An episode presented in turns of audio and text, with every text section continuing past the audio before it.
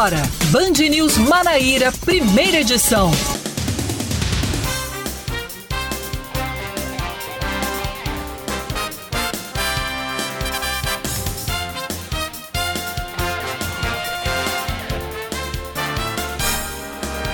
9 horas 26 minutos em João Pessoa, 9 horas 26 minutos na Paraíba. Bom dia, bom dia, bom dia. Hoje é terça-feira, dia 8, 8 de fevereiro de 2022. Está começando mais um Band News Manaíra, primeira edição.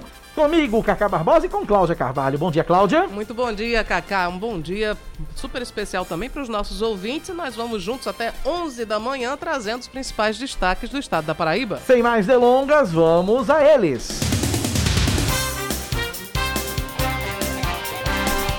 O Sindicato dos Trabalhadores com Motos de João Pessoa entra com uma ação na Justiça para suspender a proibição do serviço de mototáxi na capital paraibana.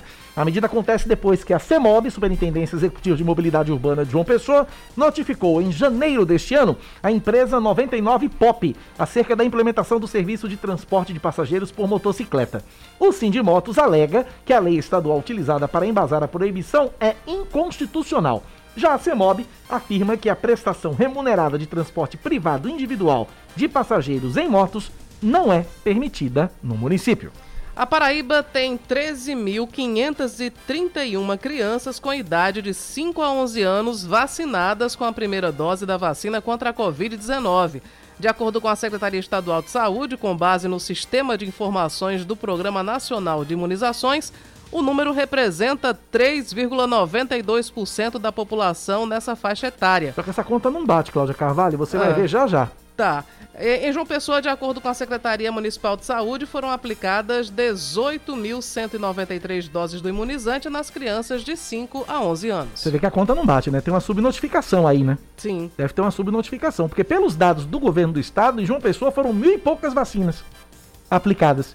E os dados da prefeitura, 18.193. É, tem uma discrepância grande. Discrepância aí, grande aí. A Agência Nacional de Vigilância Sanitária nega o pedido da deputada federal Carla Zambelli, do PSL de São Paulo, para suspender a vacinação infantil contra a Covid-19 no Brasil. A parlamentar bolsonarista valeu-se do erro vacinal registrado no município de Lucena, no litoral norte da Paraíba, para questionar a vacinação em todo o país. No mesmo pedido, Zambelli alegou, sem provas e contrariando evidências científicas internacionais, que o Plano Nacional de Vacinação Infantil era ineficaz. O Ministério do Desenvolvimento Regional inclui a Paraíba na rota de visitas que o presidente Jair Bolsonaro vai fazer aos estados do Nordeste hoje e amanhã. De acordo com a pasta, Bolsonaro deve visitar logo mais à tarde o canal do eixo norte da transposição do São Francisco em São José de Piranhas, no Sertão, que já teve a obra física inaugurada por ele em outubro do ano passado. A comitiva presidencial deve ser acompanhada no estado pelo deputado federal Wellington Roberto do PL, que é o partido do presidente. E só vai o Wellington Roberto, mais ninguém?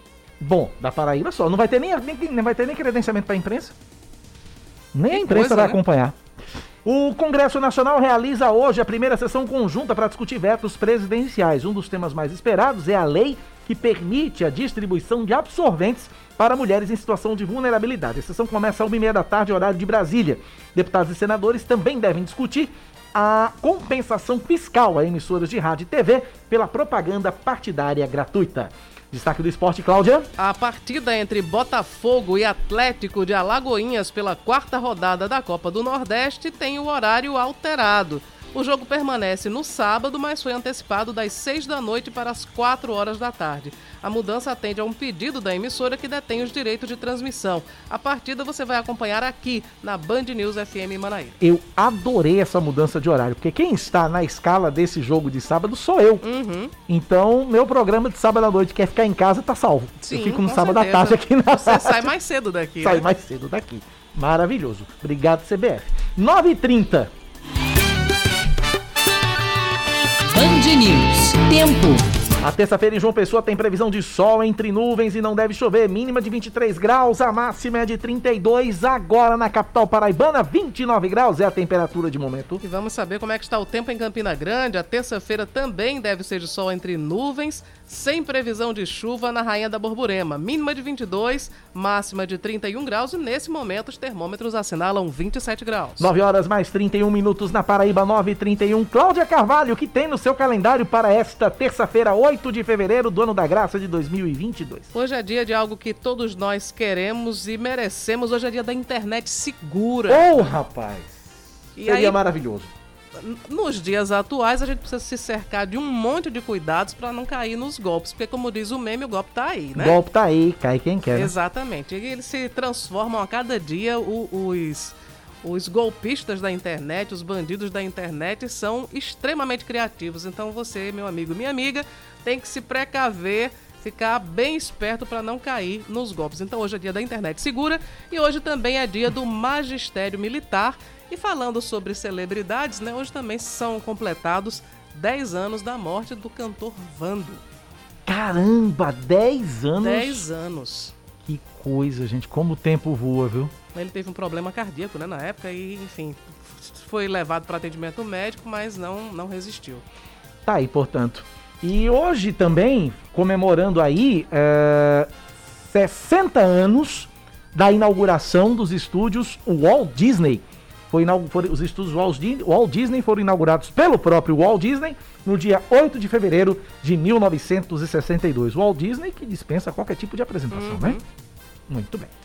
9 horas 32 minutos na Paraíba, 9h32. Você ouvinte interage com a gente pelo nosso WhatsApp. O número é o 9911-9207, 9911-9207. Começamos esse jornal trazendo aí um balanço da vacinação de crianças aqui na Paraíba. Eu tô na linha com o secretário executivo de saúde do estado, o doutor Daniel Beltrame, mais uma vez conversando com a gente.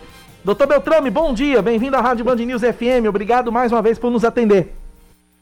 Muito bom dia, Cacá. Bom dia, Cláudia. É prazer estar com vocês aqui na Band News Manaíra. Desejar feliz retorno depois da recuperação de vocês, graças a Deus. E seguimos na luta. Doutor Beltrame, é, tem um, uma coisa me chamou a atenção nesses dados divulgados pela, pelo, pelo, pelo governo do Estado, pela Secretaria Estadual de Saúde. Eu queria que o senhor me ajudasse a entender. Uh, foram 13.531 crianças, dados é, do governo do estado, vacinadas contra a Covid-19 de, de 5 a 11 anos em toda a Paraíba. Só que a Prefeitura de João Pessoa divulgou um número de 18.193 apenas na capital. Por que essa diferença, secretário? A gente precisa lembrar, Cacá, que depois da dose aplicada, ela precisa ser registrada no Sistema de Informação do Plano Nacional de imunização, né? CIPMI, que é um sistema do Ministério da Saúde.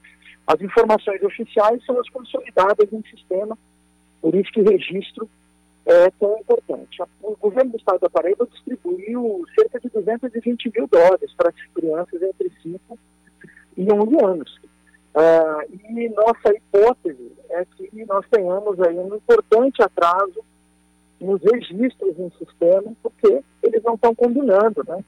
Doses aplicadas apresentadas com o que a gente conseguiu ter de registro no sistema. Então, nós acreditamos que está no momento de subnotificação e trabalhando junto aos municípios para que eles possam acelerar esse processo.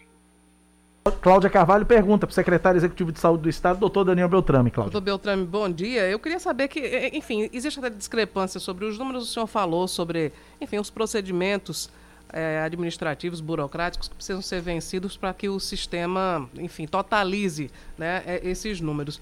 É, mas, de uma maneira geral, seja lá com que número a gente possa trabalhar, a, o comparecimento das crianças aos postos de vacinação tem atendido às expectativas das autoridades de saúde ou está abaixo do esperado?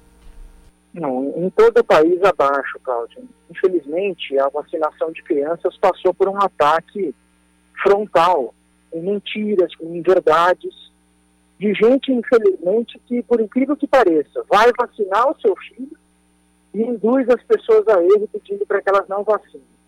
Isso é uma, uma, uma, coisa muito interessante que a gente tem visto. Já era visto anteriormente, pessoas que diziam para as pessoas não se vacinarem, vimos muito, inclusive pessoas com notoriedade, mas que vacinam. O que é o paradoxo da crueldade, né, Cláudia? Você ideologicamente induziu uma pessoa a erro, mas você está protegido. Então é muito interessante. É importante a gente poder falar sobre isso com as pessoas. Agora não é momento de recolher informação do grupo de WhatsApp, porque no grupo de WhatsApp, infelizmente, ninguém checa aquilo. Doutor Beltrame, é, existia, entre essas as fake news que eram disseminadas, estavam informações de que as crianças não desenvolveriam. É, pois não, Cláudio, continue, que então, tinha falado algo. Entre as informações, de, de, enfim, as desinformações no âmbito das fake news estava a de que crianças não desenvolveriam Covid e que, não, caso tivessem, não, não seriam, não teriam quadros graves.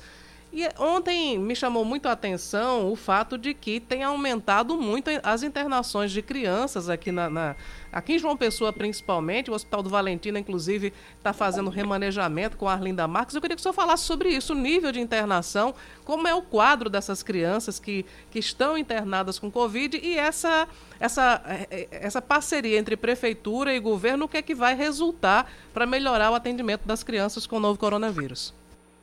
Veja, Cláudia, primeira informação, informação importante. As crianças e os adolescentes são os novos vulneráveis. Crianças de 0 a 4, primeira infância, segunda infância, 5 a 11, adolescentes de 12 a 17. São os novos vulneráveis porque, com a melhor das hipóteses, com 12 a 17 anos, a cobertura é, supera um pouco 30% e ela é muito baixa. Nas demais faixas etárias, a cobertura é extremamente pequena, proibitivamente pequena e pouco protetiva. Isso faz, então, das crianças e adolescentes os novos vulneráveis, porque o vírus tem imensa facilidade de circular entre eles. E aí, infelizmente, quando você combina uma situação desta, com crianças que eventualmente têm processos alérgicos como rinites, doenças crônicas como asma, problemas cardíacos, outros problemas, malformações, diversos níveis de deficiência e até mesmo crianças absolutamente saudáveis, elas podem sim fazer formas moderadas e graves da doença e nesse exato momento nós estamos vendo isso. Estamos vendo dois equipamentos hospitalares de crianças aqui em João Pessoa para atender a Zona da Mata, Vale do Paraíba, Vale do Mananguape, Brejo, toda a primeira macro-região de saúde, e a gente observa é, um crescimento muito importante. Né? De dezembro para cá, dezembro de 21, nenhuma internação infantil para Covid. Nesse exato momento, estamos vendo internações aí, ocupações de UTI na ordem de 50% dos leitos das enfermarias também ocupadas. E a gente precisa lembrar, Cláudia, que há 23 meses nós temos um plano de contingência no Estado. O plano de contingência está ligado ao Centro Estadual de Regulação Hospitalar para a Covid-19, onde cada criança doente com Covid é identificada e levada ao leito de destino, e isso tem acontecido de maneira absolutamente irregular. Nesse exato momento, nós estamos fazendo um movimento de tentar preservar dois perfis diferentes, o Hospital Valentina Figueiredo, com as crianças Covid, e o Hospital Arlinda Marques fazendo todos os demais cuidados das crianças não Covid. É assim o papel deles dentro do plano, mas, às vezes, nós temos situações como essa, por exemplo, crianças se apresentando no pronto atendimento do Hospital Arlinda Marques, com síndrome gripal e o quadro é Covid. Então, neste momento, a gente tem crianças Covid no Arlinda Marques, devem ter essa fase aguda da doença concluída entre essa próxima sexta, 11 de fevereiro, e o sábado 2. E a partir dali nós esperamos, então, poder delegar ainda mais espaço, mais possibilidades para cuidar das crianças que eventualmente estejam no Valentina sem Covid nesse momento. Então, o plano opera desta forma, 24 horas por dia, 7 dias da semana, há 23 meses. Secretário, uma outra pergunta, e aí não tem mais a ver com, com crianças, mas é, é a polêmica da quarta dose. O que é que está delineado, o que é que está sendo discutido em relação à necessidade ou não de uma quarta dose para todo o público? Veja, Cláudia, é, eu não entendo o termo quarta dose desta forma, porque nós estamos tratando nesse momento, é, em 22, de conclusão que já poderíamos ter terminado do, do reforço do esquema vacinal primário duas doses de Coronavac, Pfizer ou AstraZeneca, ou uma dose de Janssen, o reforço do esquema 2021. As próximas, o próximo ciclo de vacina não é uma quarta dose, não é um reforço de 21. Será o esquema vacinal para Covid-19 de 2022. E ele pode começar ao final do primeiro trimestre, ao final do segundo trimestre.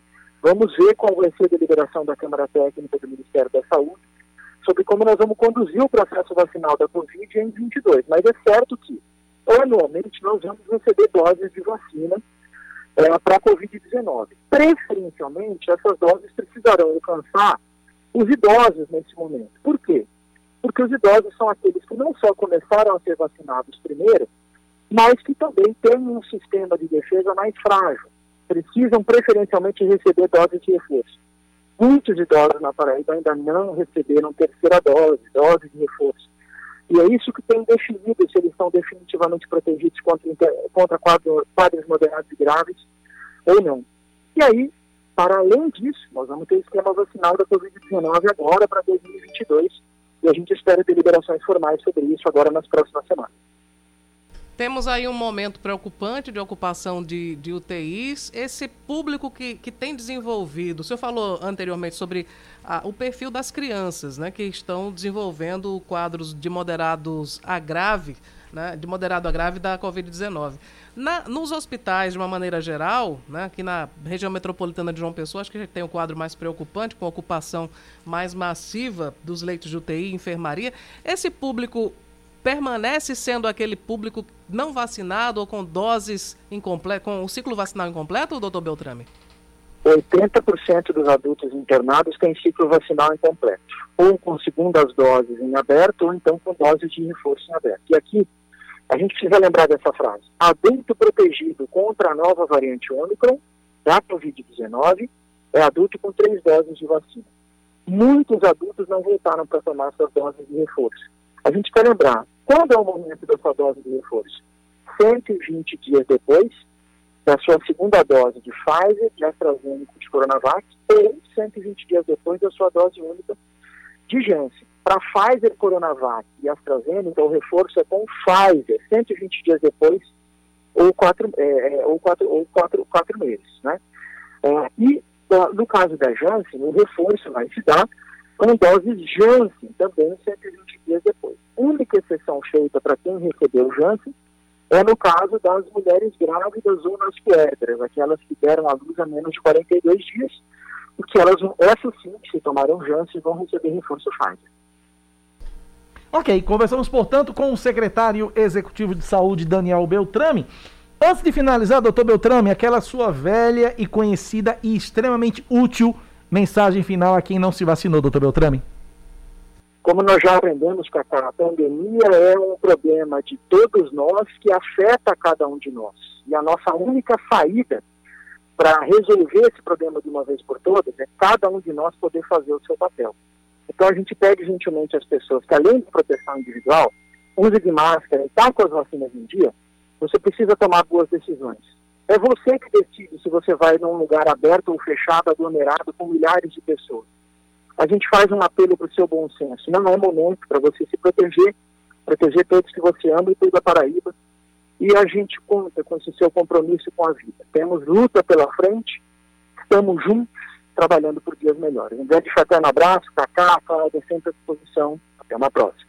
Até a próxima, doutor Beltrame. Obrigado pela participação e obrigado pela entrevista aqui na Band News FM. Eu digo uma coisa para você, Cláudio Carvalho, doutor Beltrame, se não fosse médico, daria um excelente comunicador, porque pois o cara é, fala, fala, bem. bem. E eu sempre faço questão. nos mínimos detalhes. Nos mínimos, e eu faço questão sempre que ele deixa essa mensagem final, porque eu acho ele fabuloso, não só na atuação como secretário executivo, como comunicador e como repassador de mensagens, uhum.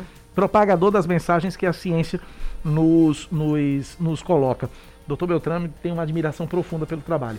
9 horas 45 minutos na Paraíba, 9h45. Você ouvinte interage com a gente pelo nosso WhatsApp, 9911-9207, 9911-9207. Quer essa mensagem aqui de um ouvinte?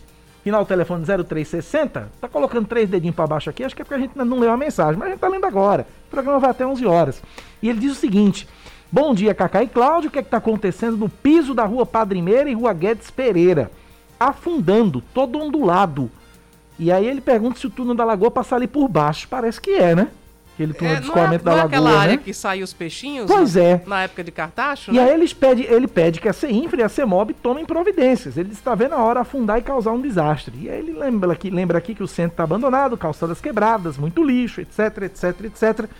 E o centro precisa realmente de um cuidadinho especial. Precisa, né? é verdade. Centro de João Pessoa precisa estar tá meio largadinho, o centro de João Pessoa. Vamos cuidar. Cacá, deixa eu lembrar aqui uma data importante também, que eu, enfim, deixei de registrar no calendário, na verdade percebi agora. Hoje é, faz um ano da morte do ex-senador e ex-governador José Maranhão. É verdade, um Morreu ano. Morreu aos 87 anos, devido a complicações da, da Covid-19. Eu estava né? confundindo essa data porque na, no domingo, que foi dia 6, teve uma missa. Uhum. A missa de um ano. Então, na minha cabeça, tinha sido domingo. O, o, primeiro aniversário da morte de Maranhão, mas de fato mas foi é oito, foi um dia depois do aniversário de minha mãe, é isso mesmo, uhum. 8 de fevereiro, exatamente isso. Olha, informação que chega agora da PRF: acidente do tipo saída de pista com posterior capotamento envolvendo uma tracker branca na BR-101, quilômetro 79, sentido João Pessoa, Natal. Isso foi agora por volta das 8 da manhã. Um homem de 29 anos, lamentavelmente, morreu. Óbito confirmado pelo Corpo de Bombeiros. A via está parcialmente interditada em virtude das equipes no local e o trânsito flui pela faixa da esquerda. Então, se você estiver indo para Natal, você vai ter aí um, um, um, pequeno contratempo aí devido a esse acidente na BR-101, quilômetro 79, sentido João Pessoa, Natal. Tá aí, portanto, via parcialmente interditada. E lá na Lagoa, lá na, na Lagoa não, lá no, no, no, Deixa eu pegar aqui a informação também, lá na Pedro II em frente à Ratabajara.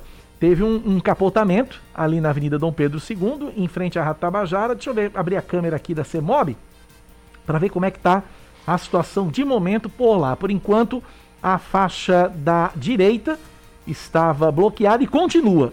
A faixa continua bloqueada ali em frente à Ratabajara, portanto, os veículos só fluindo pela faixa do centro e pela faixa da esquerda sentido bairro centro, na Avenida Dom Pedro II, em frente à Rádio Tabajara. Um capotamento ali, o carro continua virado.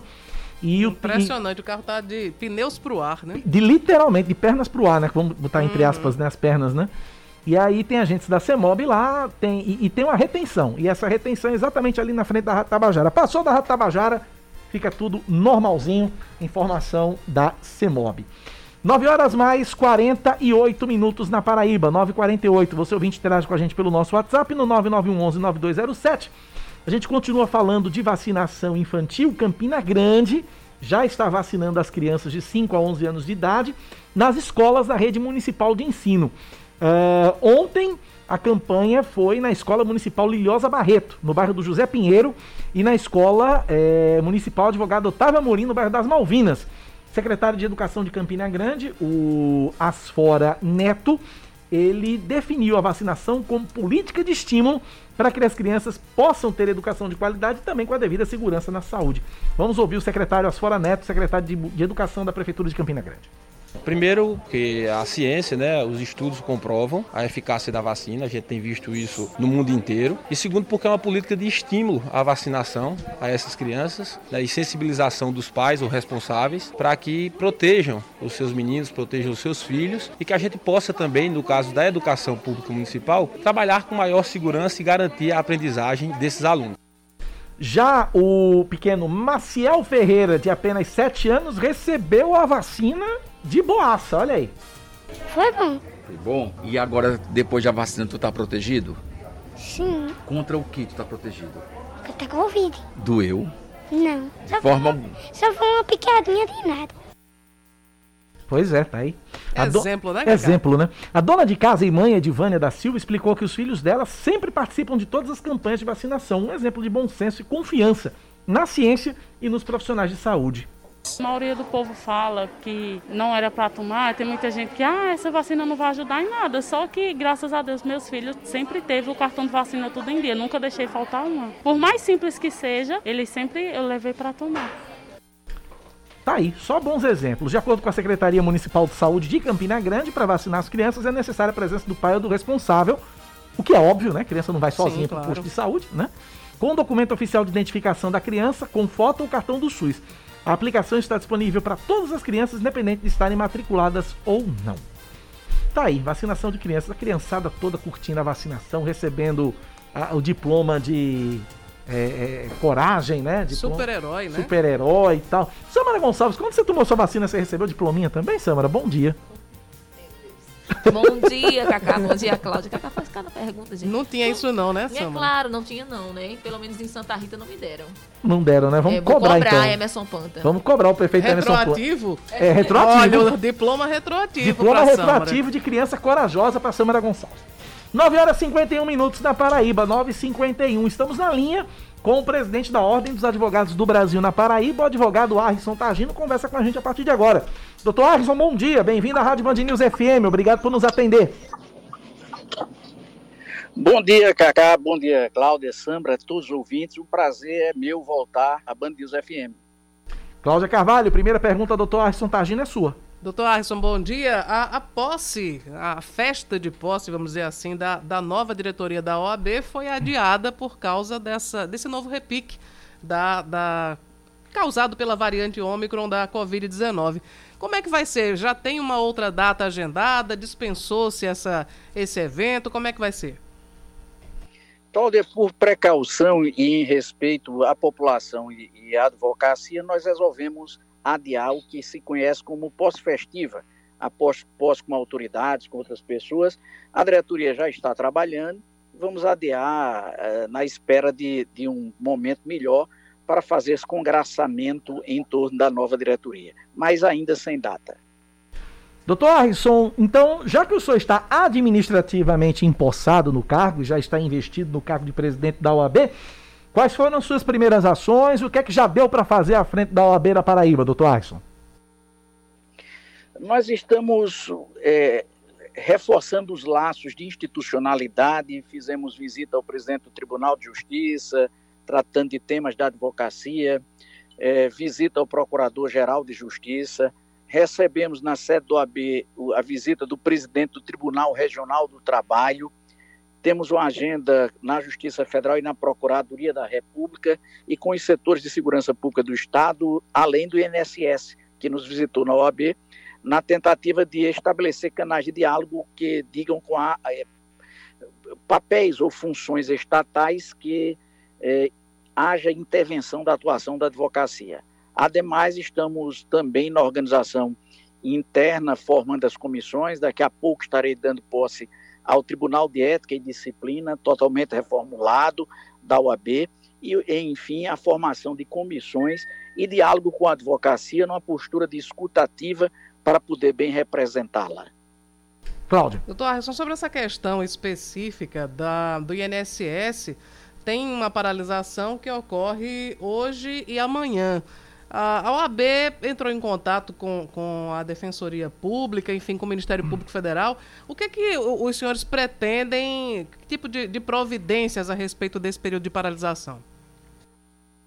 Nós estamos muito preocupados com a prestação de serviço do INSS. A advocacia previdenciária tem enfrentado sérios problemas no que tange ao tempo de, de concessão, o que implica, na, no fundo, na é, negativa imediata de concessão dos benefícios.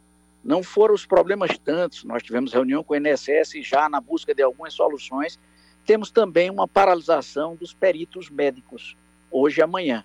A OAB Nacional, junto com o Ministério Público Federal e o, a Defensoria Pública da União, oficiou ao Ministério pedindo providências quanto à garantia da realização de perícias, porque dois dias de perícias significa no, é, paralisado, paralisadas, significa no Brasil 20 mil beneficiados que não farão perícia. E se olharmos bem, as perícias já demoram mais do que necessário ou admissível, e esse problema há de ser enfrentado de forma direta pelo governo federal. Nós temos que, que enfrentar essa discussão, é, eventualmente punir excessos e garantir que, o, que o, aquele que procura previdência social tenha o devido atendimento.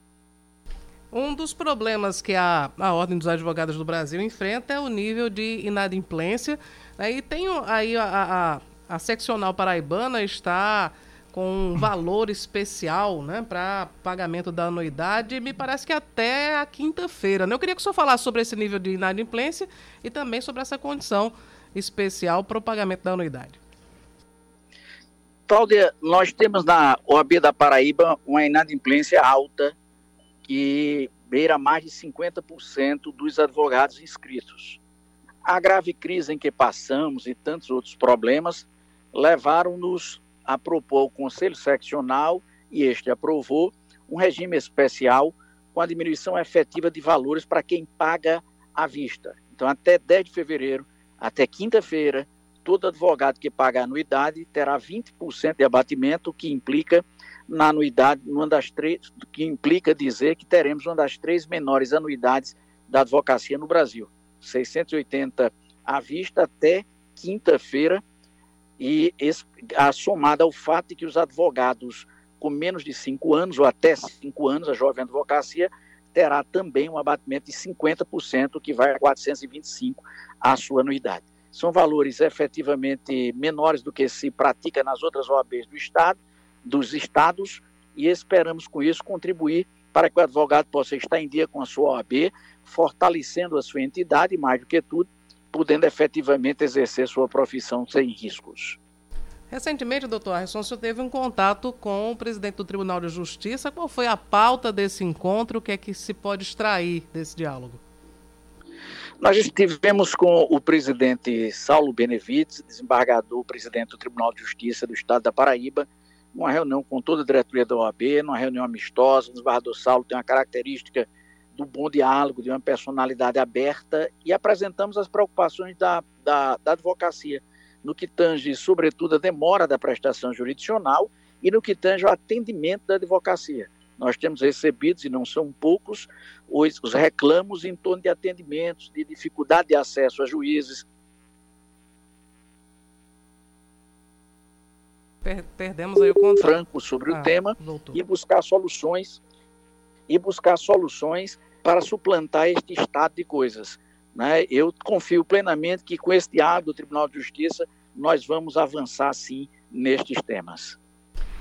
Ok, conversamos, portanto, com o presidente da Ordem dos Advogados do Brasil aqui na Paraíba, doutor Arson Targino. Obrigado, doutor Arson, pela participação. Um forte abraço, sucesso.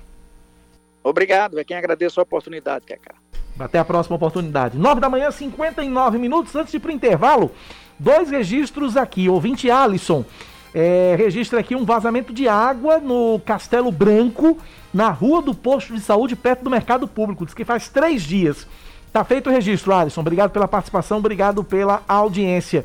E também aqui um outro ouvinte, é, ouvinte final do telefone 5203, disse o seguinte, é, falando sobre vacinação infantil, Cláudia. Ele disse o seguinte: é, acabei de ver um negacionista com dois adesivos grandes no carro escritos: Meu filho não é cobaia, diga não à vacina. Comentei que o planeta Terra para esse pessoal é quadrado. Não é nem plano, né? não é nem plano. É o Jefferson Lima. Obrigado, Jefferson. Um abraço para você. E também Marise, Marise, lá de Solânia. Marise, a gente tá devendo uma visita para Marise, já faz tempo, né? Para comer galinha de capoeira, Exatamente. feijão verde e tal. Então, Marise, lá no sítio Camará, em Solânia. Um beijo para você, viu, Marise? Obrigado pelo carinho, obrigado pela audiência. Não esquecemos o seu convite. Estamos apenas aguardando a oportunidade adequada, né? Para que Samara Gonçalves e toda a nossa equipe possamos saborear a galinha de capoeira com feijão verde. Pois é, o convite já está aceito, né? Falta organizar a logística. Pois é. 9h59, intervalo rapidinho, Cláudia Carvalho. Voltamos já já aqui na Band News FM com mais informações. Band News FM. Em um segundo, tudo pode mudar.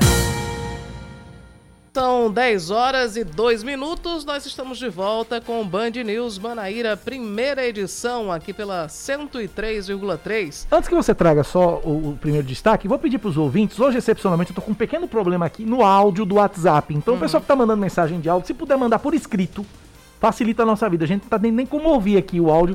A gente está com um problema aqui no WhatsApp, o pessoal já está resolvendo. Então, manda por escrito que aí a gente coloca a mensagenzinha no ar, lê a mensagem sem nenhum problema. Muito bem, vamos, então lá, vamos aos destaques. A Prefeitura de João Pessoa segue imunizando hoje contra o coronavírus.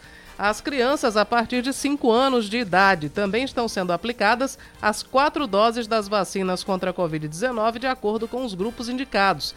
As crianças de 5 anos devem ser levadas sem agendamento às policlínicas do Cristo, Mandacaru, Mangabeira e Praias em Tambaú das 8 da manhã até meio-dia.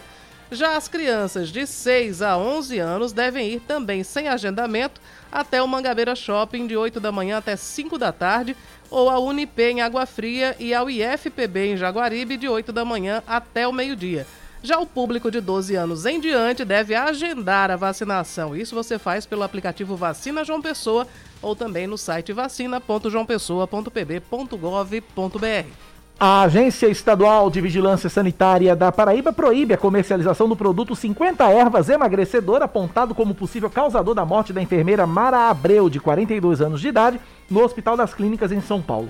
O documento enviado pela Agência Nacional de Vigilância Sanitária às agências estaduais determina a retirada imediata do produto do mercado, já que a venda, a distribuição, a fabricação, a propaganda e o uso estão proibidos no Brasil desde 2020. O produto 50 ervas emagrecedor não pode ser classificado como alimento ou mesmo como suplemento alimentar por conter ingredientes que não são autorizados para o uso em alimentos.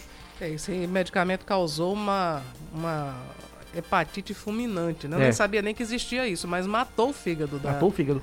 Da enfermeira. Bom, afastados politicamente desde a intervenção no PSB da Paraíba em 2019, o senador veneziano Vital do Rego, hoje no MDB, e o ex-governador da Paraíba, Ricardo Coutinho, recém-filiado ao PT, se reúnem para discutir as eleições de outubro. O encontro aconteceu ontem de forma virtu- virtual e discutiu a conjuntura política que envolve o cenário paraibano e também a candidatura do ex-presidente Lula à presidência da República.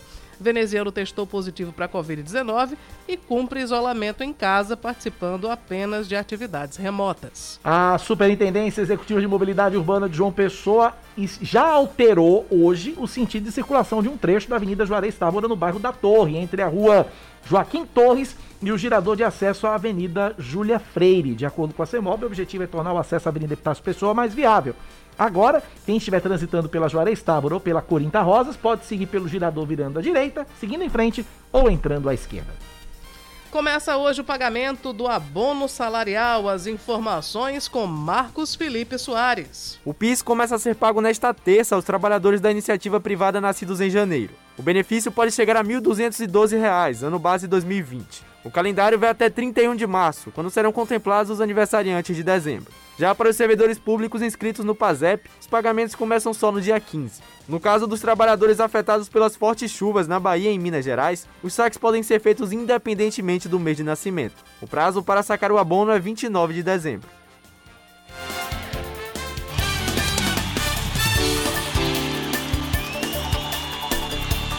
Destaque do esporte agora. O Nacional de Patos escolhe novo presidente no próximo dia 15, ou seja, terça-feira que vem.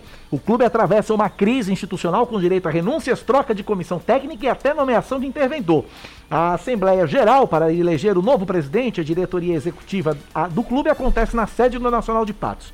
Na última quarta-feira, véspera da estreia do time no Campeonato Paraibano, o presidente do NASA, Rodrigo Nóbrega, renunciou ao cargo após pressão da torcida, que chegou a cercar a casa em que ele estava. Enfrentando problemas financeiros, o clube até agora sequer conseguiu inscrever jogadores para a competição. Tanto que não jogou contra o Campinense na quinta-feira passada e perdeu para o WO. No dia seguinte, a Federação Paraibana de Futebol nomeou Adilson da Silva como interventor do clube até a eleição. 10 e 6 na Paraíba. O assunto agora é política. Política, com Cláudia Carvalho.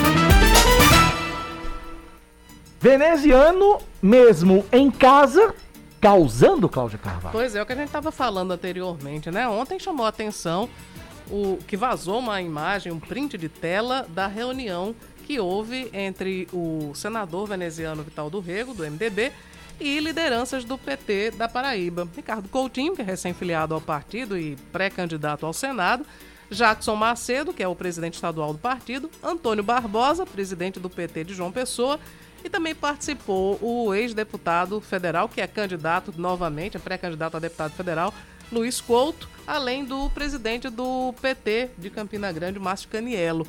Todos reunidos virtualmente e a pauta não podia ser outra, né? É a, a- a formação da chapa majoritária, né? O PT que tem, através de Lula, estimulado a candidatura de veneziano e está estudando aí essa engenharia que seria veneziano disputar o governo e ter Ricardo Coutinho como pré-candidato ao Senado. Essa arrumação aí da chapa foi o tema dessa reunião que foi mantida ontem no fim da tarde. Agora, detalhe: veneziano no início da tarde de ontem tinha anunciado que tinha testado positivo para a Covid-19, estava suspendendo todas, a, toda a agenda e, e, enfim, se recolhendo, vai cumprir aí um período de isolamento de pelo menos uma semana, né? Que é o, é o recomendável. Como se imaginava que veneziano pudesse estar prestes a anunciar, formalizar a candidatura dele ao governo, é, essa, esse isolamento vai adiar um pouco esses planos. Por falar nisso, Cláudia Carvalho, veneziano que não aparece tão bem na pesquisa que foi publicada ontem, primeira pesquisa de intenção de voto para o governo do estado. Nós trouxemos isso logo depois do Band News Manaíra, primeira edição, mas a gente vai trazer para quem não estava ouvindo, a gente uhum. vai trazer dentro do programa os detalhes e a gente vai falar sobre isso. Foi a primeira pesquisa divulgada do Instituto Datavox. É, o governador João Azevedo aparece em primeiro lugar na pesquisa estimulada, que é aquela pesquisa em que o, o o, o, entrevistado entrega uma lista com os possíveis nomes e aí ele escolhe um desses para é, é a pesquisa estimulada. Na estimulada, João Azevedo, do Cidadania, aparece em primeiro com 40,7%. Em segundo, Pedro Cunha Lima, do PSDB, com 14,2%. Veneziano só em terceiro, com 6,6%. Veneziano Vital do Rei, que é do MDB. Em quarto, aparece o ex-prefeito João Pessoa Luciano Cartacho, do PT, com 5,9%. E em quinto, aparece o radialista Nilvan Ferreira do PTB com 3,2%. Lígia Feliciano do PDT, vice-governadora, teve 1% das intenções de voto. Indecisos somam 20,3%, brancos e nulos 8,1%. Pesquisa que entrevistou pelo Instituto Datavox 2.006 paraibanos nos dias 29, 30 e 31 de janeiro, registrada no Tribunal Superior Eleitoral no dia 1 de fevereiro sob os protocolos PB 06073-2022 e BR02181-2022. Margem de erro de 2,2 pontos percentuais para mais ou para menos e intervalo de confiança é de 95%. Cláudia Carvalho. É, o, a interpretação que se pode fazer, é uma, quer dizer, uma delas, né? A, a pesquisa, ela é, inegavelmente, ela é muito favorável ao atual governador da Paraíba, João Azevedo. Né? Ele aparece aí com 40,7%. Ele, por esses números, ele teria uma eleição tranquila em primeiro turno, exemplo do que aconteceu né, quando o, o, governador João Azevedo foi, foi eleito. Também é, resolveu a eleição ainda no primeiro turno. Mas o, o, detalhe é justamente esse. Nós estamos muito longe né, da eleição ainda. Nós temos aí. Estamos em, em fevereiro, a eleição é em outubro, temos oito meses aí para percorrer e o quadro nesse momento ainda está muito indefinido. Então o eleitorado não sabe exatamente quem serão os adversários de João. É, você falava sobre a pontuação de veneziano que foi, foi fraca, 6,6. Mas de fato o veneziano nem disse se é candidato ainda, né? A gente vive uma, um momento de, de expectativa imaginamos nós que ele será candidato, até por todos os movimentos que ele tem feito ele dá muitos sinais nas redes sociais, principalmente. Tem estado fora da, da mídia, não tem dado entrevistas, não tem aparecido publicamente. Agora vai aparecer menos ainda porque está com Covid. Mas é, é, uma, é um movimento apenas de rede social e ainda velado, não é explícito. Ele diz, ah, tem plena chance, ah, posso ser. Ah, conversa com Lula, conversa com Ricardo. Mas, de fato, não disse a que veio ainda, né? Veneziano precisa, antes de mais nada, dizer se é candidato ou não. Aí o eleitorado vai também dizer se vota ou não em veneziano. Ah, em relação a Pedro Cunha Lima, pontuou aí em segundo, em segundo lugar e também enfrentou aí um, um, um movimento de muita indefinição, porque Pedro e Romero disputavam a condição de serem o pré-candidato do grupo de oposição. Mas aí Romero fez aquele movimento de se aproximar do governador, é, ficou aquela, aquela dúvida sobre quem seria o candidato, finalmente Romero recuou do apoio ao governador João Azevedo e somente há cerca de 10 dias anunciou que apoiaria Pedro e Pedro, enfim, candidato. Mas tem essa tem essa confusão aí também na oposição que acaba prejudicando a visibilidade, o entendimento do eleitorado a respeito da pré-candidatura do PSDB na Paraíba. É, temos colocados, ah, ah, nomes oficialmente colocados aí. É, Lígia Feliciano já se declarou candidata. Nilvan Ferreira aí teve uma pontuação baixa, né? Ele tá na, na semi-lanterna, né? Nilvan Ferreira. É, na, é, exatamente, na vice-lanterna. Lígia Feliciano, Nilvan Ferreira, Pedro Cunha Lima são os pré-candidatos já lançados e o governador, claro que leva uma vantagem é, inegável, porque é candidato desde sempre, né? Um candidato natural à reeleição. Mas, é, é, obviamente, o cenário ainda vai se definir. É preciso saber se veneziano será candidato, se os nomes que estão postos aí se mantêm ou se vão fazer composições. Tem as federações em âmbito nacional que estão sendo é, costuradas. Ninguém sabe, por exemplo, se o governador João Azevedo fica no Cidadania ou se muda de partido. Quer dizer, é uma salada que está para ser destrinchada. Tem muita coisa ainda para acontecer e, por isso, os números da pesquisa não podem ser exatamente é, é, comemorados como um, um, um sinal forte de, de, de, enfim, de favoritismo, embora seja um sinal de favoritismo, mas há, há muita coisa que pode mudar em relação a esse, a esse panorama até as eleições, Cagá. E a visita do presidente Jair Bolsonaro à terra dos pau de arara? É, a região é, dos pau de arara, o, o Nordeste, né? O, o presidente Jair Bolsonaro vai fazer um O presidente Jair Bolsonaro não tem um senso de timing, né? Porque na, na live da quinta-feira, obviamente que ele já sabia que faria essa visita ao Nordeste, que é um, é um reduto eleitoral que não é muito simpático a, a Bolsonaro, é onde ele enfrenta mais resistência. O Nordeste é, tem dado, é, através das pesquisas, demonstrações de que tem mais simpatia ao presidenciável do PT, Luiz Inácio Lula da Silva. Então, nesse cenário todo, Bolsonaro achou pouco e na quinta-feira, na, na live da quinta-feira, cometeu uma série de gafes. Uma delas foi trocar né, o, o estado de nascimento do Padre Cícero, disse que o Padre Cícero era de Pernambuco. Pernambucano. Aí depois alguém disse, não, não era. Ele fez, aí, mas que tá cheio de pau de arara. Quer dizer, chamou os nordestinos de pau de arara, achando que estava é, agradando, né? Claro que não, porque pau de arara é um, um termo pejorativo, usado principalmente para denominar os nordestinos que na década de 60, 70 saíam do Nordeste sem nenhuma perspectiva que de, Bolsonaro de, mais uma vez fazendo a história do tiozão do pavê, né? Que é, na festa exato. da família. Ele acha é, pavê ou pra comer? Aí, acha que tá sendo engraçado, engraçado né? né? Usando um termo extremamente pejorativo de uma época que, que o Nordeste era ainda mais sofrido, né? E não tinha tantas perspectivas como, como tem hoje. E, e, aí depois de chamar os nordestinos de pau de arara, ele desembarca no Nordeste para fazer uma visita e, e aí vai passar aqui pela Paraíba pelo mesmo trecho que ele já esteve, né? Lá em São José de Piranhas, é o eixo norte da transposição que ele vai, vai visitar, vai passar por lá, entre as barragens Caiçara e Engenheiro Ávidos. É, ele tem uma agenda que inclui Pernambuco, Ceará e Rio Grande do Norte, majoritariamente, tentando se apropriar da, da, conclusão, da conclusão dessa obra como se a obra toda fosse dele, mas enfim, é claro que ele tem um mérito por, por concluir a obra importantíssima para a segurança hídrica da região Nordeste, mas ele sai dando, distribuindo farpas e culpabilizando o PT por não ter finalizado essa obra que começou no governo do ex-presidente Luiz Inácio Lula da Silva. Então, nesse senso, na falta de senso de, de oportunidade, lá vem Bolsonaro para o Nordeste. Pois é, e, e, e Bolsonaro que hoje é, vai, vai assistir aí a uma sessão da, do Congresso Nacional, assistir né, à distância, digamos assim, né? uhum. né?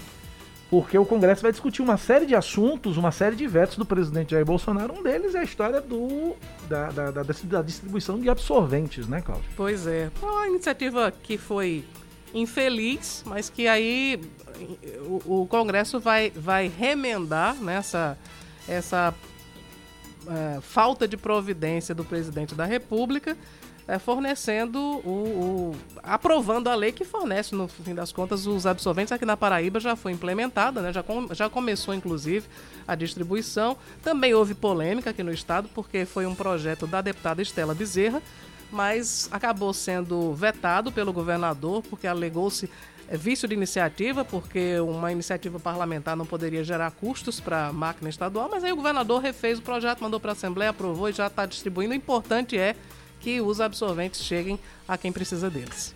E olha, Cláudio, uma última informação para a gente fechar esse bloco. Apelidada de PEC Kamikaze, proposta que cria o auxílio diesel, amplia o Vale Gás e subsidia a tarifa de ônibus, pode liberar gastos de quase 18 bilhões de reais fora das regras fiscais. É um projeto de autoria do senador Carlos Fávaro, do PSD, e exclui as despesas das amarras impostas pelo orçamento, assim como aconteceu com o auxílio emergencial. Só a criação do auxílio diesel de R$ 1.200 para 750 mil caminhoneiros autônomos custaria quase 11 bi aos cofres públicos. O texto ainda autoriza o governo a repassar até 5 bi para estados e municípios subsidiarem o transporte coletivo e ainda amplia o Vale Gás de 50% para 100% do preço do botijão. O dinheiro viria de dividendos pagos pela Petrobras à União e de receitas do governo federal com os leilões do pré-sal. Na avaliação da equipe econômica, junto com a queda na arrecadação, a proposta poderia causar um rombo de até 100 bilhões de reais. Até agora, 31 senadores assinaram a PEC, quatro a mais do, do que o necessário, para que o projeto comece a tramitar na casa.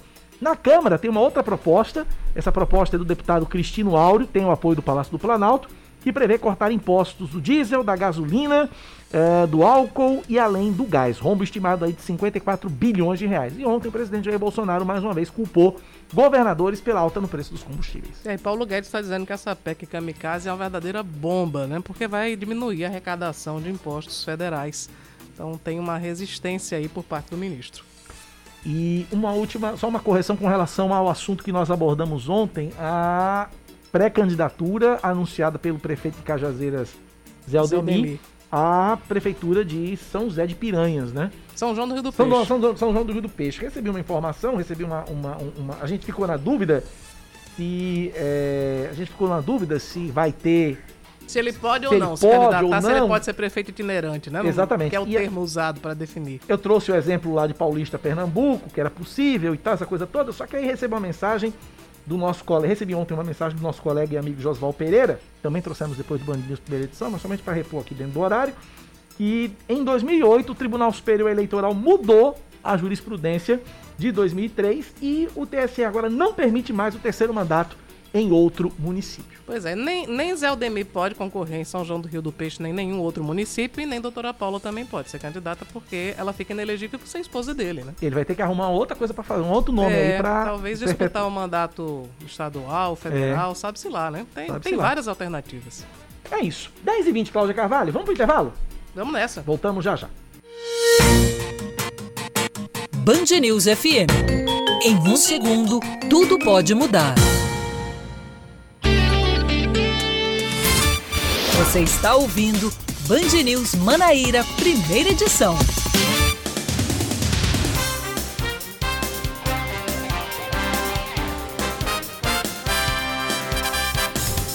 Dez horas mais 23 minutos na Paraíba, 10 e 23. Seguimos com mais um jornal aqui dentro do Band News Manaíra, primeira edição. Vamos seguindo aqui. A Paraíba registra entre domingo e ontem 968 casos de Covid-19 e 27 mortes. 23 delas, de fato, ocorridas nas últimas 24 horas.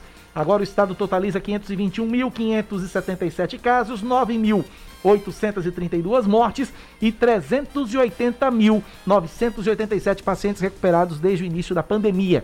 A taxa de ocupação de leitos de UTI adulto, pediátrico e obstétrico em todo o estado é de 52%. De acordo com o Centro Estadual de Regulação Hospitalar, 35 pacientes foram internados entre domingo e ontem e 446 estão em unidades de referência. Na região metropolitana de João Pessoa, sobe para 81% a taxa de ocupação de, de, leitos de UTI adulto. Já os leitos de enfermaria seguem com taxa de ocupação de 96%. A lotação atingiu o principal hospital infantil da capital, no bairro Valentina Figueiredo, onde os 30 leitos disponíveis estão ocupados por crianças com Covid-19. Já no Hospital Pronto Vida, que é exclusivo para casos da doença, até ontem todos os 32 leitos de enfermaria estavam ocupados e 33 dos 40 leitos de UTI tinham pacientes. Mais um destaque para você aqui na Band News FM Manaíra, porque a senadora paraibana Daniela Ribeiro, do PP, assume a vice-presidência do Grupo Brasileiro do Parlamento Latino-Americano, Parlatino. A primeira missão da parlamentar já acontece esta semana no, no Panamá, onde ocorre a 36ª Assembleia Ordinária da entidade, onde ela representa o Senado brasileiro. O Parlatino discute temas como saúde, economia, dívidas sociais, desenvolvimento regional, segurança, educação, tecnologia, direitos humanos, combate à violência contra a mulher, agricultura, pecuária e pesca, minas e energia, dentre outros, todos voltados para a integração dos continentes. A Prefeitura de João Pessoa estende até o dia 31 de março o desconto de 30% no ITBI, que é o Imposto sobre a Transmissão de Bens Imóveis. A oportunidade de pagar o tributo com valor reduzido foi concedida pelo prefeito Cícero Lucena para quem efetuar o pagamento em cota única. Somente depois da regularização do pagamento do ITBI, que corresponde a 3% do valor do imóvel, é que o contribuinte pode ter acesso à escritura. Mais um destaque para você aqui na Band News FM Manaíra, seguindo com o nosso Band News Manaíra primeira edição. Deixa eu dar uma atualizada aqui que a página me travou.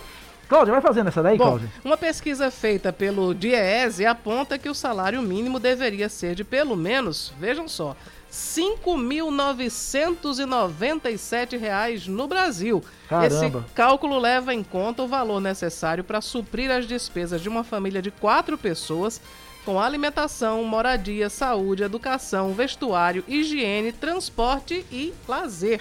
Atualmente, o salário mínimo é de R$ 1.212, quase cinco vezes menor do que o estimado pelo DIEESE. A cesta básica em São Paulo, por exemplo, está custando em média 713 reais. leva quase todo o salário mínimo, né? Outro estudo aponta que quase a metade do consumo das classes C e D no Brasil se concentra em gastos com alimentação. As despesas com supermercados aparecem em primeiro lugar e somam 36%, de acordo com a pesquisa feita pela Fintech Superdigital do Banco Santander. Na sequência, surgem os gastos com restaurantes e artigos diversos, com 11%, lojas de roupas, com 8%, combustíveis, com 7% e serviços, com 6%. O levantamento foi feito com 700 mil usuários que fazem compras todos os meses com cartões de crédito e débito e estão empregados em regime de CLT. 713 reais a cesta básica em São Paulo? Exatamente. Aqui na Paraíba, o mesmo levantamento traz o valor da cesta básica em João Pessoa, R$ 538,65. Quase a metade do salário mínimo, corresponde a 97 horas e 46 minutos de trabalho. Vamos falar de esportes, porque o Palmeiras estreia hoje no Mundial de Clubes da FIFA. O Verdão enfrenta daqui a pouquinho, 1 e meia da tarde, o Al Ali do Egito, com uma transmissão da Rádio Band News FM na voz de Marcelo Duó, também recuperado da Covid-19. O zagueiro Gustavo Gomes acredita que o time está mais preparado do que no ano passado. Um jogo difícil contra um rival eh, muito qualificado, mas nós estamos preparando da melhor forma para, para fazer nosso melhor amanhã.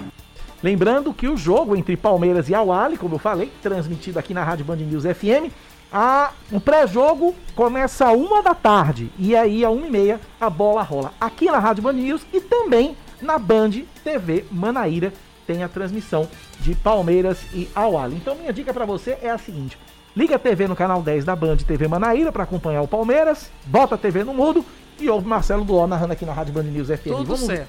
torcer pro Marcelo Show Duó gritar muitas vezes caçapa em favor do Palmeiras, Palmeiras, naturalmente, pelo amor de Deus. 10 da manhã, 28 minutos da Paraíba, 10 e 28. 9911-9207, 9911-9207. Deixa eu achar aqui, um ouvinte aqui que tá numa bronca desgraçada e com razão com os Correios. O sujeito fez uma compra, né, no, no- na internet. Eu acredito, acredito eu que seja nesses sites chineses, né? O fato é o seguinte, o fato é que o objeto foi postado em Hong Kong Certo. no dia 20 de janeiro. Dia 20 de janeiro.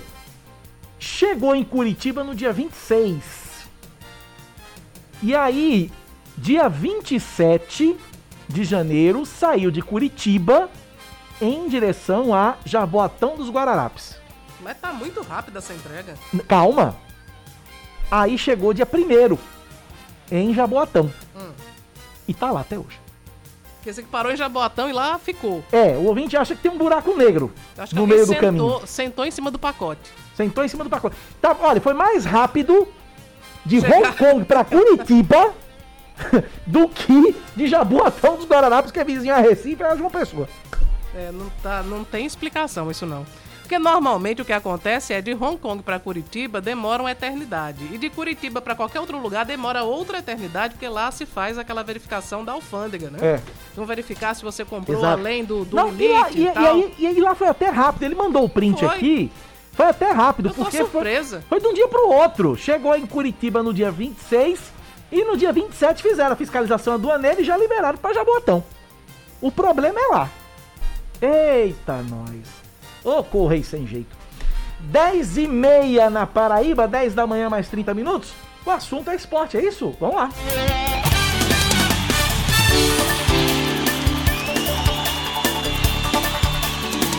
Vamos para Abu Dhabi. Sério? Porque tem um paraibano lá acompanhando e torcendo pelo Palmeiras. Vai assistir o jogo. É a- o engenheiro civil e empresário Adalberto Neto. Adalberto, bom dia pra nós, boa tarde pra você aí. Que horas são aí em, em- em Abu Dhabi, Adalberto? Aqui já são 5 e meia da tarde. Olha aí. 5 e meia da tarde. Então, bom dia e pra nós tarde boa aqui, tarde pra cinco e você. meia da tarde Ô, Dubai. você foi no mesmo voo do time do Palmeiras aí pra Abu Dhabi, é isso? Eu tive esse privilégio de vir com o mesmo voo com a delegação. E se Deus quiser, vamos voltar com a taça aí pro Brasil. Como a gente saiu daí dia 2 de fevereiro. Ô, ô Adalberto, Saímos dia como é que- 12 e voltamos dia 13. Como é que você sentiu aí o clima dentro da aeronave junto com a delegação palmeirense? Como é que você sentiu o clima dos jogadores? Eles estão confiantes, estão tranquilos, estão apreensivos? O que é que você sentiu aí? Não, muita confiança. Aqui é muita confiança. Vamos, o pessoal está trabalhando duro aqui. A gente não teve contato com os jogadores para evitar a questão de Covid e de tudo. Mas o grupo está muito focado. E os diretores. Olha a torcida cantando aqui, ó, no bar. Você tá onde agora, Adalberto? Você tá onde agora Tá ao Dubai? vivo aqui. Sou Palmeiras, senhor! E bebo todas que vier! Eu canto meu porco! Ó, meu único amor! Dale, dale, dale, oh! Dale, dale, dale, oh! Sou Palmeiras, sim, senhor! Embalado com a torcida bebo lá. Ô, ô, Aqui é só ô, otimismo. Ô né? Adalberto, isso é um bar que você tá aí, é isso? Hã? É a um tá em bar- Abu Dhabi, a gente tá em Abu Mas é, é um bar? É um, é- é- vocês estão concentrados aonde? É, a gente vão- tá no barzinho agora. Aham. Vai sair oito ônibus aqui do hotel, Aham. que, veio com a, que veio com o grupo, pra ir pro estádio agora. Estamos Esse grupo é todo, é todo de brasileiros, Adalberto? É só palmeirense, aqui não tem zicador não. Tem, tem, tem, tem, tem, tem mais paraibanos além de você aí nessa turma, Adalberto? Só tem mais um aqui, só tem mais um amigo meu. Entendi. Adalberto, O me diga uma é coisa. de outros estados. Como é que vão ser os protocolos? Porque tinha uma polêmica grande que eh, eh, eles, para a entrada no estádio, iriam cobrar uma série de protocolos. Como é que tá essa questão? Tá tudo tranquilo? Não, aí, aí assim que você chega aqui em Dubai, você já faz logo o exame. Muito organizado os caras aqui, velho, é foda. Você já faz um exame com seis horas depois, você já recebe o resultado. Aí você entra no aplicativo All Roses, aí já aparece lá o verdinho, um status lá que você tá ok. Aí, antes de ir pro jogo agora, a gente fez outro exame. E para ir para a final, vamos fazer mais outro exame. Aí você tendo o exame, eh, o teste negativo e a vacinação, você está liberado para ir para o estádio. O controle aqui é grande, realmente, os caras aqui controlam. Diz que tem uma multa aí. Todo mundo aí tem que usar máscara, né? Se, tiver uma, se, se não usar máscara, Não. diz que é uma multa aí na casa Vamos, vamos ganhar, caralho! Lembrar, lembra- Adalberto, lembrar que a gente tá ao vivo na rádio, tá? Mas deixa eu te dizer. Tem uma multa gigantesca aí pra quem não usar máscara, né? Pra quem desobedecer os protocolos aí em Abu Dhabi, não? O negócio aí funciona, né?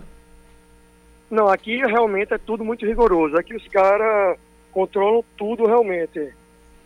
Entendi. Tá? O pessoal aqui realmente, é, eu não vi ninguém recebendo multa, mas o controle aqui de todo canto para entrar, mostrar o exame, é, ou mostrar o aplicativo, tem em geral. Eles aqui são bem rigorosos mesmo. Adalberto, pra gente Muito finalizar, pra gente finalizar, palpite pro jogo de daqui a pouco. 2 a 0 para a gente ganhar sem sofrimento. 2 a 0 Deus pra ganhar quiser. sem sofrimento. Eu também tô acreditando nisso. Adalberto Neto, um abraço pra você, bom jogo. Valeu, seremos, seremos, seremos. Seremos, seremos. É Brasil na Libertadores. Um abraço pra você, Adalberto. Obrigado pela audiência. amém, Obrigado pela amém, participação. amém. Valeu, um abraço. Tá aí. Olha, entusiasmo não falta, viu? É, agora tem um aqui, tem um aqui que é flamenguista. Final do telefone 4053. Esse tá dizendo que vai ser 3 a 0 pro Awali. Meu Deus. né? É, eu queria saber, eu tenho, eu- Leandro Oliveira é corintiano, eu queria saber o que, que ele tá, qual, qual é o palpite dele. Vamos perguntar. Vamos perguntar, manda mensagem para Leandro Oliveira, se é corintiano, né? Mas agora a gente vai saiu de uma pessoa, a gente foi para Abu Dhabi, conversamos com Adalberto. Agora no mesmo avião a gente sai de Abu Dhabi e vai para São Paulo. porque quem está lá e vai conversar com a gente para matar a saudade de você, ouvinte da Band News FM Manaíra, o nosso Yuri Heisenberg Queiroga de Oliveira Costa tá na linha. Bom dia, Queirogão! Diz aí, Cacá, tudo bem? Bom dia, Cláudia. Que saudade de entrar nessa hora para fazer a coluna de esportes aí. Bom é, dia, Yuri Queiroga. Saudade de você. Ô, ô Yuri, pra e gente. Eu de vocês. Pra gente começar esse bate-papo, você que tá aí em São Paulo acompanhando tudo mais de perto do que a gente aqui. Como é que tá o clima aí em São Paulo e como é que tá o clima entre a torcida do Palmeiras aí, Queiroga? Acho que eu nunca vi o torcedor do Palmeiras tão confiante quanto agora. Dá para ver que, que, que o torcedor do Palmeiras ele sente que esse momento é mais propício a pelo menos chegar a uma final e em condições de disputar o título, principalmente contra o Chelsea, do que foi no ano passado. No ano passado o Palmeiras ele conquistou a Libertadores no início do ano, no início de 2021, que era referente a 2020, e poucos dias depois já estava indo uh, para a Ásia para disputar o Mundial de Clubes.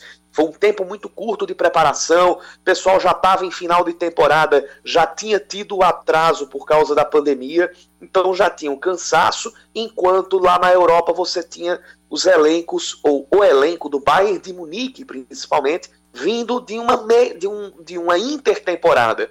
Então estava mais descansado. A mesma coisa do Tigres do México, também estava com uma condição física um pouco melhor. E isso se refletiu em campo. Palmeiras perdeu para o Tigres na semifinal e depois perdeu nos pênaltis para o Ali na disputa pelo, pelo terceiro lugar. Agora o quadro é diferente. E o quadro é diferente porque o Palmeiras teve justamente o que não teve no ano passado: tempo para descansar tempo também para se reforçar. O Palmeiras tem algumas novidades, o Palmeiras tem um trabalho continuado do Abel Ferreira e por isso pode entrar em campo contra o Al Ali com uma condição melhor física e tecnicamente falando, em que pese o Al Ali ser um adversário muito complicado. A gente viu contra o Monterrey que é um time que sabe se defender. Se o Palmeiras não fizer um gol cedo, o risco dessa partida descambar para algo a cara do Al-Ali é muito grande. E a sorte também do Palmeiras hoje é que ele não vai ter, que o Al-Ali não vai ter os cinco jogadores que estavam servindo a seleção egípcia na Copa Africana de Nações. Porque ainda tem esse outro detalhe. Uh, o Al-Ali ganhou no Monterrey, mas ganhou com 11 desfalques. Mesmo esfacelado, o time manteve a filosofia de jogo e por isso está na semifinal. Mas o clima do torcedor do Palmeiras é de muito mais confiança em conseguir um título do que no ano passado. Yuri, se eu não estou enganado, você acompanhou o último, um dos últimos jogos do Palmeiras aí no Allianz Parque, aí em São Paulo. O, dá para fazer um paralelo do, do, desse time que você viu jogando para o que vai entrar em campo logo mais? Dá para dá pra, dá pra alguma, é- fazer algum spoiler? Tem o... Olha, é o seguinte, não dá para dizer em termos de jogadores, em termos do que o Palmeiras vai colocar em campo. Por quê? Porque o Palmeiras, nesses quatro jogos do Campeonato Paulista, inclusive esse que a gente acompanhou lá no Allianz Parque, foi contra a Ponte Preta, que foi um jogo muito bacana do Palmeiras. O Palmeiras, em 27 minutos, resolveu a parada. Foi realmente ritmo de treino para o Palmeiras. 3 a 0 com 27 minutos e depois um resto de jogo completo lá para o Abel Ferreira fazer experimentos, fazer alguns testes dentro do, do, do, elenco. Mas dentro daquilo que a gente viu, o Abel Ferreira ele manteve a sua, a sua, a sua filosofia de jogo. Só um instantinho, tão, tão inventado de chamar aqui, mas uh, rapidamente, mas só dá para dizer que a gente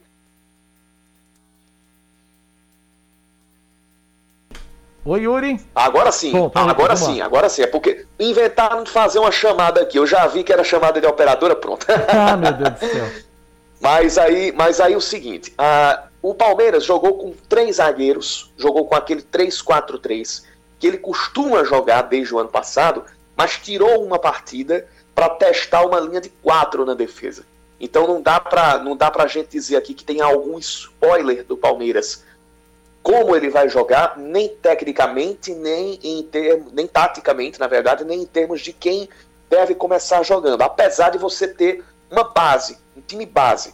O Palmeiras não deve começar jogando com o Piquerez, lateral esquerdo, porque ele tá recuper... ele acabou de se recuperar de Covid-19, só que ele já está à disposição do elenco e por isso ele, quem sabe numa final, ele possa começar como titular. Então a tendência é que uma das mudanças no time que vinha a, acostumado a jogar seja o Jorge jogando como, como um terceiro homem ali na zaga, ele fazendo a função de lateral esquerdo, ora fazendo a função de um terceiro zagueiro, porque Abel gosta de fazer isso. Ele coloca uma linha ali de três com dois zagueiros e o lateral esquerdo fazendo a função de um terceiro zagueiro. E o lateral direito, ele vai para a linha de quatro jogadores no meio campo. Então ele fica um pouco mais liberado para atacar. Quando tem alguma situação que peça, ele recua os dois laterais e aí faz uma, aquela tradicional linha de quatro. Lateral direito, dois zagueiros e lateral esquerdo. Cláudia Carvalho, quer perguntar alguma coisa para Yuri Queiroga? Não, só agradecer a participação de Yuri, né? Enfim, Leandro, Leandro Oliveira respondeu aqui a, a mensagem e disse que o palpite dele é 1x0 pro Al-Ali. Ah. Tá torcendo Eita. contra o Palmeiras. Corintiano, né? É, pois é. Corintiano. Yuri, muita gente tá perguntando aqui, mandando mensagem, eu preciso fazer essa pergunta fora totalmente do, do futebol. Como é que tá a tua adaptação aí em São Paulo? Já tá plenamente adaptado? Eu tô vendo que você já tá narrando. Daqui a pouco você toma o lugar da Sheila Magalhães aí. Como é que tá o... Ne Só negócio de tomar lugar. Como é, que tá, como é que tá a tua adaptação aí na banda em São Paulo, Queirogão? Rapaz, é, eu posso dizer que, que as coisas estão tão, tão indo até num ritmo rápido, viu? E aquela coisa, o, o, o, cara que é caseiro, né? Aquele casa para trabalho, trabalho, casa. Então, quem já está acostumado com isso, é, termina se adaptando um pouquinho, um pouquinho mais rápido. Mas é, é aquilo, é, a realidade da maioria a, das pessoas em São Paulo, e principalmente aquelas pessoas que precisam é, do transporte público, ela é diferente. Quando você, quando você mora mais perto de um local com transporte público, você pode até gastar mais tempo para poder se deslocar para o seu trabalho, só que você tem uma opção maior de, de, de, de transportes, ou metrô, ou ônibus, ou trem, para poder, poder se deslocar. Não é aquela cidade que você tem uma estação de trem ou estação de metrô a cada esquina. Mas muita gente prefere a, a, a, se instalar em locais não necessariamente próximos ao trabalho, mas próximos a transporte público, por causa disso, porque você tem uma rede um pouco mais distribuída pela cidade, e isso, no fim das contas, termina facilitando o, o, o, o deslocamento. Queirogão, um abraço para você, meu irmão, sucesso para tu, meu velho, saudade, viu? Pra, saudade de todos vocês aí, vou aproveitar para vender um pouquinho do peixe, Vende. porque é o seguinte, sábado Sábado vocês vão ter aqui transmissão dupla, né? A gente vai ter transmissão dupla, porque vai ter a. Uh, espero que o Palmeiras vá para a final do Mundial de Clubes. Esperamos. Se o Palmeiras for, se o Palmeiras for, sábado, uma e meia da tarde, a transmissão da final do Mundial. E ela vai entregar para a transmissão da Band News Manaíra com Botafogo e Atlético de Alagoinhas, não é isso? Exatamente, que o jogo Às foi antecipado para quatro da tarde. Direto do Almeidão, inclusive, viu? Direto do Almeidão, narração do nosso Nildo Gomes, com, com, com, o comando da transmissão aí na Band News Manaíra, que inclusive já tá ficando falado aqui, viu? Nildo ah, é? já tá conhecido aqui em São Paulo. Olha aí, olha aí. Quem vai estar sábado sou eu aqui na, no comando aqui. Na, exatamente, você, você vai estar tá aí no plantão. E aí no domingo, aí já pela rede Band News FM, eu vou narrar Santos e Ituano lá na Vila Belmiro, 4 da tarde pelo Campeonato Paulista. Vamos descer a serra pela primeira vez. Você tá virando narrador oficial do Santos, eu já tô lhe observando, viu, seu Queirogão? um abraço pra você. Valeu, Kaká! Valeu, grande Yuri Queiroga. O homem já tá narrando daqui uns dias. Ele toma o lugar de Sheila Magalhães na direção da só rádio. Isso. Só isso. o bicho é tampa, viu? Saudade de Queirogão. 10h44. Vamos fazer o que, Cláudia? Vamos pro comercial, né? Intervalo, a gente volta já já. Band News FM. Em um segundo, tudo pode mudar. Você está ouvindo Band News Manaíra, primeira edição.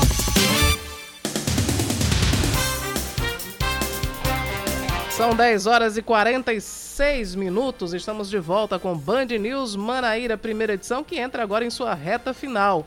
As 27 pessoas que morreram entre domingo e ontem, vítimas da Covid-19 na Paraíba, não haviam se vacinado ou estavam com o esquema vacinal incompleto. A informação foi repassada pelo secretário estadual de Saúde, Geraldo Medeiros. De acordo com ele, a faixa etária que mais preocupa é a população acima dos 60 anos que não concluiu o ciclo vacinal.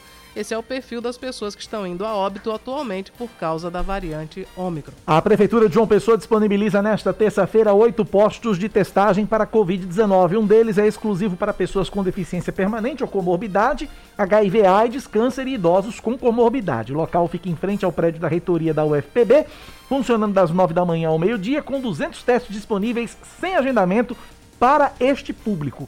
O restante da população, aí sim, tem que fazer o agendamento do teste pelo site vacina.joaopessoa.pb.gov.br ou no aplicativo Vacina João Pessoa.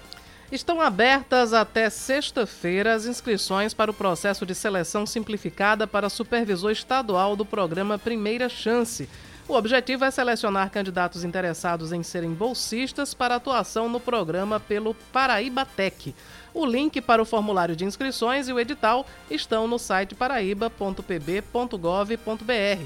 São 101 vagas destinadas a professores da base técnica das escolas cidadãs integrais técnicas e também da educação profissional e tecnológica. Os selecionados vão cumprir carga horária de 20 horas semanais e receber uma bolsa no valor de 22 reais por hora de trabalho. Uma loja de eletrodomésticos é alvo de criminosos no Parque Solon de Lucena, centro de João Pessoa. O fato registrado durante a madrugada só foi percebido no momento em que funcionários do estabelecimento chegaram para trabalhar pela manhã. De acordo com os próprios trabalhadores, essa já é a terceira vez que a loja é arrombada. Não há informações do que teria sido levado pelos bandidos. O número de crianças de 6 a 7 anos sem saber ler e escrever cresce mais de 60% durante a pandemia. Passou de 1 milhão e 400 mil em 2019 para mais de 2 milhões e 300 mil em 2021. Em termos percentuais, a quantidade de crianças não alfabetizadas subiu de 25,1% para 40,8% nos últimos dois anos. É o maior nível desde 2012. Entre as famílias mais pobres, a alta foi ainda maior, de 33,6% para 51%. Entre as mais ricas, cresceu de 11,4% para 16,6%. A informação é de um estudo feito pela ONG Todos pela Educação, com base em dados cedidos pelo IBGE. Agora o destaque do esporte chegando com Aline Fanelli. O Reino Unido e a Irlanda desistem da candidatura para sediar a Copa do Mundo de 2030. A decisão foi tomada após a análise de um extenso estudo de viabilidade baseado no impacto econômico, cenário político do futebol e nos custos estimados de sediar o Mundial. As federações envolvidas, Inglaterra, Irlanda do Norte, Escócia, País de Gales e Irlanda, comunicaram então que vão se candidatar para receber a Eurocopa de 2028. O prazo para formalizar a inscrição é até o dia 23 de março. As cinco federações afirmam que sediar a Euro oferece retorno de investimento similar ao da Copa do Mundo, com o torneio europeu acarretando em um custo muito menor e com potencial de retorno dos benefícios mais rapidamente.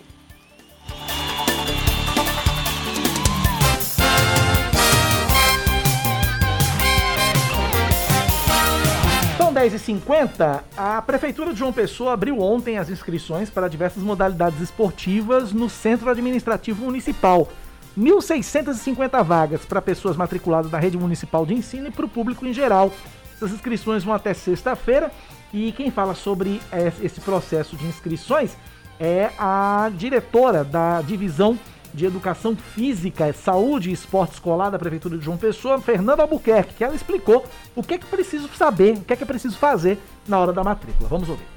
Para que as pessoas possam se inscrever, é, elas precisam a, apresentar na, no ato da matrícula, eles precisam apresentar um atestado de aptidão física, um atestado dermatológico, se for para natação, declaração da escola, cópia do CPF, RG, certidão de nascimento e um comprovante de residência e um documento do responsável pela criança, né?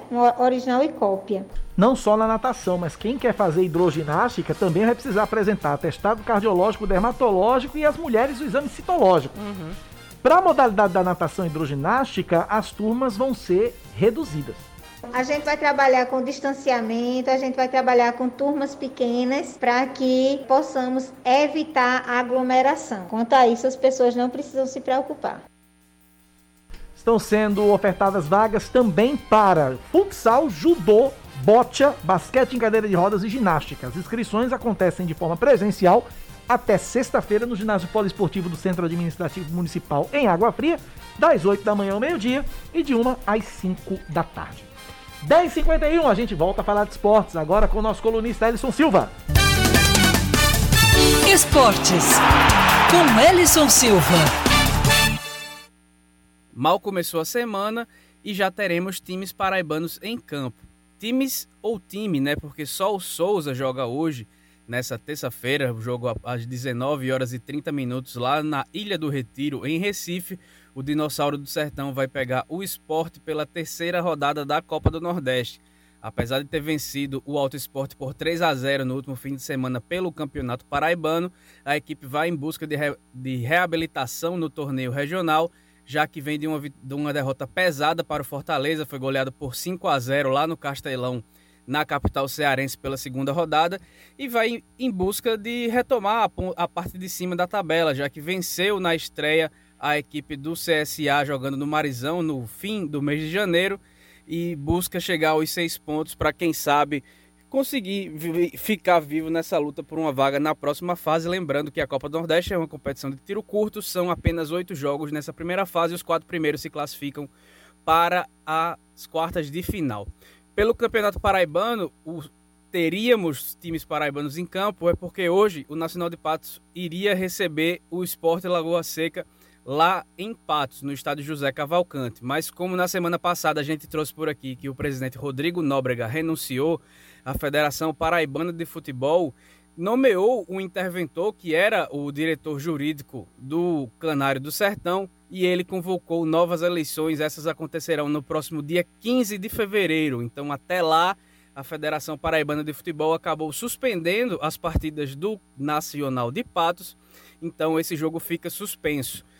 Pela Copa do Nordeste, voltando, a gente vai ter na na próxima quarta-feira, amanhã, né, dia 9, o Campinense recebendo o CRB no Estádio Amigão e o jogo do Botafogo, que estava marcado para as 20 horas do sábado, ele teve uma alteração. Ele segue no Almeidão, segue no sábado, mas saiu das 20 horas para as 16 horas. Então, você que não for ao Almeidão, ou você que estiver também lá no estádio José América de Almeida Filho, já pode se programar para no meio da tarde já sintonizar a Band News FM Manaíra, porque vai ter cobertura completa do Nordestão do Belo.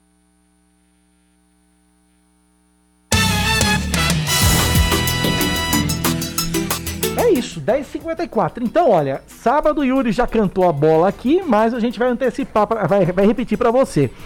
Sábado, depois da transmissão da final do Mundial Interclube, do Mundial de Clubes da FIFA, esperamos que o Palmeiras esteja na final. Depois da transmissão da final, vamos ter, a partir das 3h20 da tarde, a transmissão de Botafogo e Atlético de Alagoinha, direto lá do estádio Almeidão com narração de Nildo Gomes, comentários de Ellison Silva, reportagens do nosso Vitor Oliveira e também da nossa Raíssa Guglielmi e eu aqui no estúdio no comando da transmissão, no, no plantão esportivo e tudo mais. Então, sábado, futebol E domingo, Yuri Queiroga narra Santos e Bragantino. Santos e Tuano. Santos e Tuano. Yuri Queiroga narrando para você matar a saudade do nosso Queirogão. 10h55, Cláudia Carvalho, as últimas de hoje. Deixa eu trazer aqui uma informação, que a, nós falamos sobre a passagem hoje do primeiro aniversário de morte do Sim. senador José Maranhão. E a Assembleia Legislativa da Paraíba, ela resolveu adiar uma sessão especial que iria homenagear o ex-governador, ex-senador José Maranhão. O adiamento aconteceu justamente por conta da, dessa nova onda da Covid-19 e muitos parentes e amigos de Maranhão não poderiam comparecer ao evento justamente por conta dessa situação da pandemia. Então o evento foi adiado, ainda não tem uma nova data, mas ela será remarcada e avisada posteriormente. Bom, por falar em Assembleia, voltou hoje, né? a Assembleia abriu de fato o ano legislativo hoje com sessão ordinária. Ah, né? sessão ordinária, né? Porque na semana passada nós tivemos uma abertura formal, a leitura da mensagem do governador João Azevedo aos deputados, foi tudo tranquilo, remoto. E hoje também está acontecendo a sessão híbrida. Mas já teve briga real, né? Ah. De, os deputados Valber Virgulino e, e, Ricardo Barbosa foram os protagonistas Ixi, dessa senhora. troca de farpas. Ricardo Barbosa, ele exibiu um vídeo de Valber e que Valber dizia que o governo estaria atrasando salários. E aí, Ricardo Barbosa disse: Eu desafio o senhor a provar um único caso de servidor que não está recebendo salário. Se Vossa Excelência trouxer um único caso de servidor sem receber ou fornecedor sem receber, a Ricardo diz que pede desculpas publicamente e tira licença por 30 dias sem vencimentos. Né? E o clima ficou mais quente na Assembleia. Já começou, né? Dessa maneira. Fogo no parquinho. Sim. Muito que bem. 10 da manhã, 56 minutos. Olha, a informação que chega é que o Ministério da Saúde já confirmou sete casos da sublinhagem BA.2 da variante Omicron do coronavírus no Brasil. A pasta contabiliza três pacientes em São Paulo, três no Rio de Janeiro e um em Santa Catarina. São sete. Até o momento não é possível dizer se essa mutação é mais transmissível ou mais grave do que as demais. Mas a gente já fica já com as orelhas e as antenas ligadas, né? Nessa, nessa, nessa expectativa aí com relação a essa, no, essa variante da variante, Cláudia Carvalho. É a variante da Omicron, né? É, dá, um, dá um cansaço, né? Da gente tomar conhecimento de tantas mutações. Parece que essa pandemia não vai acabar nunca, né? É, é uma sensação de exaustão, na verdade. Pois é. E olha, você que é artista visual, artista gráfico visual, atenção, hein? A FUNESC, Fundação Espaço Cultural da Paraíba, está selecionando artistas virtuais na modalidade grafite, grafiteiros, digamos assim, não é pichador, é grafiteiro, é outra é quem história. faz arte, não é quem, faz, faz sujeira, arte. não. É, para produzir painéis em comemoração aos 40 anos da FUNESC. O edital foi lançado hoje, tem 20 vagas, algumas dessas vagas são para artistas mulheres. Os grafiteiros selecionados vão, vão desenvolver as peças em uma área de aproximadamente 7 metros quadrados. Vão receber um kit com todo o material para o trabalho e remuneração individual de mil reais. É, os locais que vão ser contemplados aí com, com as, essas artes são o próprio Espaço Cultural, o Cine Teatro São José, em Campina Grande, a Fundação Hernani Sátiro em Patos e o Teatro, e o teatro Iraclis Pires, em Cajazeiras. As inscrições no site da FUNESC de hoje até o dia 9 de março. 10 da manhã, 59 minutos. Cláudia Carvalho. É um K, é um B, é um. O sim. Acabou. Se é ponto final no Band News Manaíra, primeira edição. Hoje não tem TV, né, Cláudia? Não tem, porque Por causa da transmissão, transmissão, do jogo entre Palmeiras e Al Ali. Vai ser assim na TV Band Manaíra. O jogo aberto com o Renata Fã vai até meio-dia e meia. E aí, meio-dia e meia, começa o pré-jogo. E uma e meia, a bola rola para Palmeiras e Awali. Se não tiver prorrogação e nem tiver disputa de pênaltis, eu chego às quatro da tarde com o Brasil Gente Paraíba na tela da Band TV Manaíra, tá bom? E amanhã a gente tá de volta, cedinho, seis da manhã aqui na Rádio Band News e às nove e vinte, Cláudia chega para comandar comigo Band News Manaíra, primeira edição. Ainda faço o primeiro local do Band News Station, começa agora já com o clima do Palmeiras lá nos Emirados Árabes. Cláudia, até amanhã. Valeu, Kaká. Obrigado a todo mundo pela audiência. Até amanhã. Eu não vou dizer tchau ainda, que eu volto já já no primeiro bloco local do Band News Station. Mas essa edição do Band News Manaíra fica por aqui. Você ouviu Band News Manaíra, primeira edição.